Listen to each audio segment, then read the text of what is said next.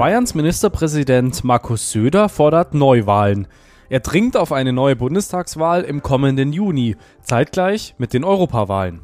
Die Forderung aus Oppositionssicht, äh, jetzt was zu machen, festzustellen, dass die Ampel doch teilweise ein bisschen planlos reagiert, ist nachvollziehbar. Sagt mein Kollege Stefan Lange. Gleich analysieren wir Söders Forderung. Und das Parken in Augsburg wird immer teurer, beziehungsweise immer schwerer, Parkplätze zu finden. In der Maxstraße gibt es zurzeit nur sehr wenige. Das ist der Nachrichtenwecker an diesem Dienstag, dem 28. November. Ich bin Moritz Weiberg. Guten Morgen. Parken in Augsburg wird immer teurer.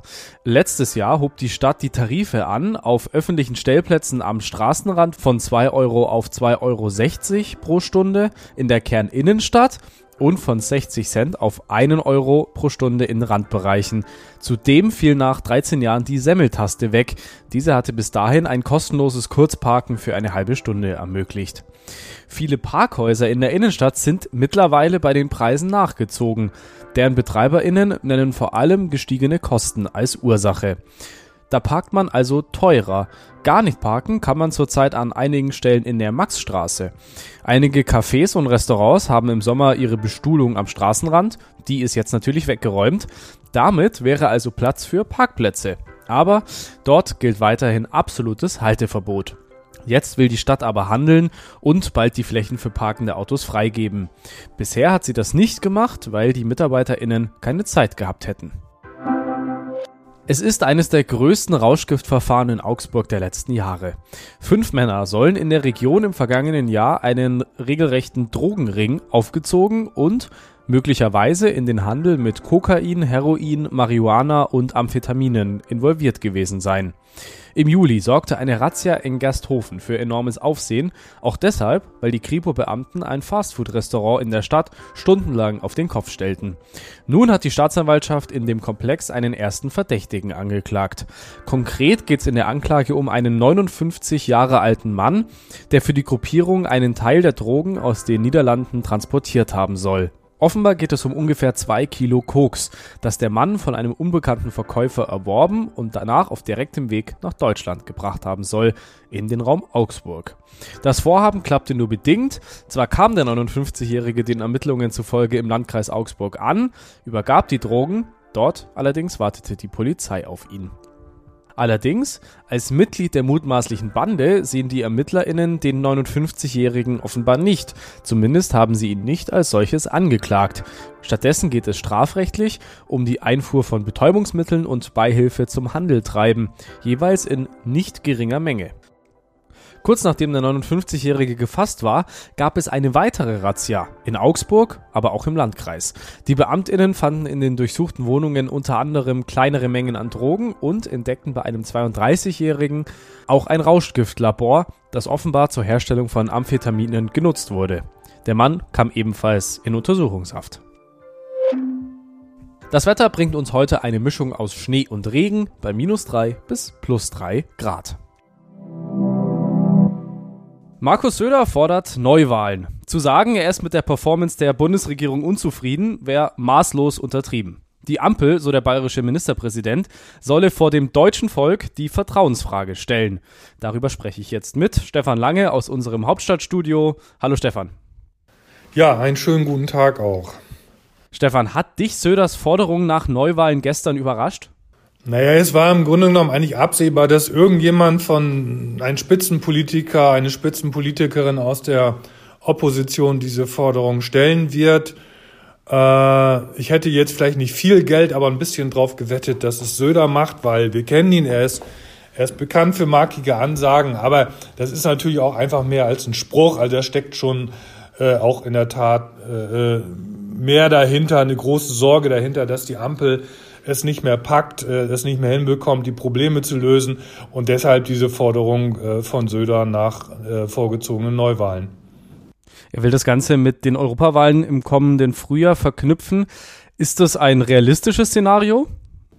Also es wäre rein theoretisch machbar. Also es wäre jetzt noch Zeit. also die Europawahlen sollen am 9. Juni stattfinden, zeitgleich mit Kommunalwahlen in neun Bundesländern. Das heißt, es würde eh, sage ich mal, die die Wahlkampfmaschine in Teilen schon mal anlaufen. Es müssten eh äh, Wahlkabinen und so weiter. Also dieses ganze organisatorische müsste sowieso bereitgestellt werden. Insofern ist das jetzt nicht unrealistisch. Also das ist äh, wäre machbar, wäre knapp, aber wäre machbar.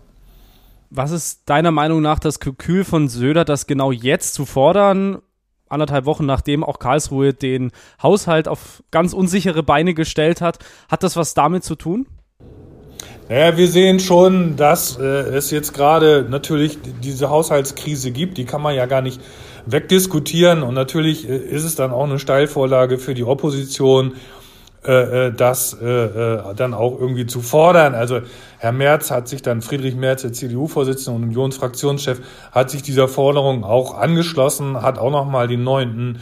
Juno ins Spiel gebracht. Also das macht an der Stelle schon alles Sinn. Andererseits muss man auch dazu sagen, dass die Ampel schon auch reagiert. Also es ist jetzt nicht so, dass wir völlig führungslos sind. Es ist auch nicht so, dass wir jetzt mit unseren Staatsfinanzen völlig abstürzen. Also für dieses Jahr hat das Kabinett einen Nachtragshaushalt beschlossen. Das heißt, das ist soweit äh, alles geregelt. Die Rechnungen können bezahlt werden. Spannend wird, wie es für 2024 aussieht. Das wird knapp. Da werden wir wahrscheinlich, das nennt sich in die vorläufige Haushaltsführung gehen müssen, dieses Land. Das heißt, es wird dann praktisch sozusagen, kann man so etwas vereinfacht ausdrücken, Monat für Monat entschieden, äh, äh, wofür das Geld ausgegeben wird. Das ist dann keine Langfristplanung, aber auch da werden die aktuellen Rechnungen bezahlt. Also es geht weiter. Andererseits, wie gesagt, die Forderung aus Oppositionssicht, äh, jetzt was zu machen, äh, festzustellen, dass die Ampel doch teilweise ein bisschen planlos reagiert, ist nachvollziehbar. Er hat auch gesagt, dass er sich eine Koalition mit der SPD vorstellen kann, aber natürlich dann mit der SPD in der Juniorrolle, weil die Union in den Umfragen ja gerade stärker ist, würde er sicherlich gerne den Kanzler stellen. Es ist dann eine große Koalition, wie sie auch lange regiert hat in Deutschland und vor allem zuletzt echt unbeliebt war. Wieso ist plötzlich diese große Koalition wieder das Allheilsmittel? Ja, das ist in der Tat eine gute Frage. Das ist auch ganz spannend. Also man, man, man fragt sich wirklich, wie die Opposition jetzt auf die Idee kommt, dass Scholz freiwillig, äh, sagen wir mal, vom, vom, von seinem Kanzleramt zurücktritt und in so eine Juniorrolle geht, das ist ja, ist ja im Grunde genommen völlig absurd. Was dahinter steckt, ist, dass die Union für sich festgestellt hat, sie will nicht mit den Grünen. So, Punkt aus, Ende fertig. Das ist schon alles. Und, und dann bleibt natürlich, wenn man sich dann auch die Umfragen anguckt, dann bleibt nur die SPD als Partner. Also es ist im Grunde genommen so richtig äh, lieb haben würden die sich dann auch nicht, aber ich, ich sage jetzt mal ein bisschen überspitzt, ist dann das kleinere Übel aus Unionssicht. So, aber ob das dann tatsächlich auch äh, passiert, also da muss man dann auch mal abwarten. Äh, wir haben wir haben den Regierungssprecher gefragt in der Regierungspressekonferenz und er musste dann doch stutzen. Er fand die Frage nach vorgezogenen Neuwahlen schon ein bisschen absurd und dann hat er es auch im Grunde genommen erstmal verneint. Aber äh, wir haben es immerhin äh, äh, dreimal äh, dieses Szenario in der, in der Nachkriegsgeschichte schon gehabt in, in Deutschland. Das ist ja relativ viel. Äh, insofern würde ich jetzt auch nicht ausschließen, dass da tatsächlich noch was passiert. Ist Söder auf der Linie der CDU? Fordert die was Ähnliches in diese Richtung? Ja, das ist im Grunde genommen die große Unionslinie. Das ist alles schon, also auch miteinander, glaube ich, abgesprochen und abgestimmt. Ich glaube, da, da äh, äh sind Söder wie Merz, äh, Alexander Dobrin ist da noch zu nennen, der CSU-Landesgruppenvorsitzende. Das sind alles Profis. Also das, das, äh, die, die sprechen sich schon vorher ab. Die geben sich da auch keine Blöße. Äh, äh, also, und, und, wenn solche Sachen äh, äh, dann gesagt werden, dann kann man davon ausgehen, dass es auch wirklich gründlich auch medial vorbereitet wurde. Also ich würde mal sagen, da das ist schon tatsächlich auch Unionshaltung. Bayerns Ministerpräsident Markus Söder fordert Neuwahlen im kommenden Juni. Infos dazu von Stefan Lange aus unserem Hauptstadtbüro. Danke, Stefan. Ja, gern geschehen. Schönen Tag noch. Tschüss. Stefan Lange hat es gerade angesprochen. Gestern hat die Bundesregierung den Nachtragshaushalt für 2023 verabschiedet. Nun soll der Bundestag erneut eine Notlage feststellen, weil die Verschuldung oberhalb der Schuldenbremse liegt. Der Fonds, aus dem bislang die Energiepreisbremsen finanziert werden, läuft zum Jahresende aus. Grund für den Nachtragshaushalt war die Entscheidung des Bundesverfassungsgerichts, dass der Bundeshaushalt der Regierung so nicht dem Grundgesetz entspricht. Die Regierung hat 60 Milliarden Euro, die sie eigentlich als Hilfe in der Corona-Zeit zurückgelegt hatte, in den sogenannten Klima- und Transformationsfonds gesteckt. Damit sollten vor allem Projekte finanziert werden, die beim Klimaschutz helfen und Unternehmen beim Umstellen auf klimafreundlichere Technologie unterstützen. Das Bundesverfassungsgericht sagte, so geht's nicht, man kann nicht Geld für das eine auf die Seite legen und dann für das andere ausgeben. Heute um 10 will Bundeskanzler Olaf Scholz im Bundestag über die Haushaltskrise der Ampelregierung sprechen. Im Anschluss an seine Regierungserklärung ist eine zweistündige Debatte geplant. Dass sie scharf wird, ist garantiert. Was Scholz gesagt hat, hört ihr morgen im Nachrichtenwecker. Ich bin Moritz Weiberg. Ciao.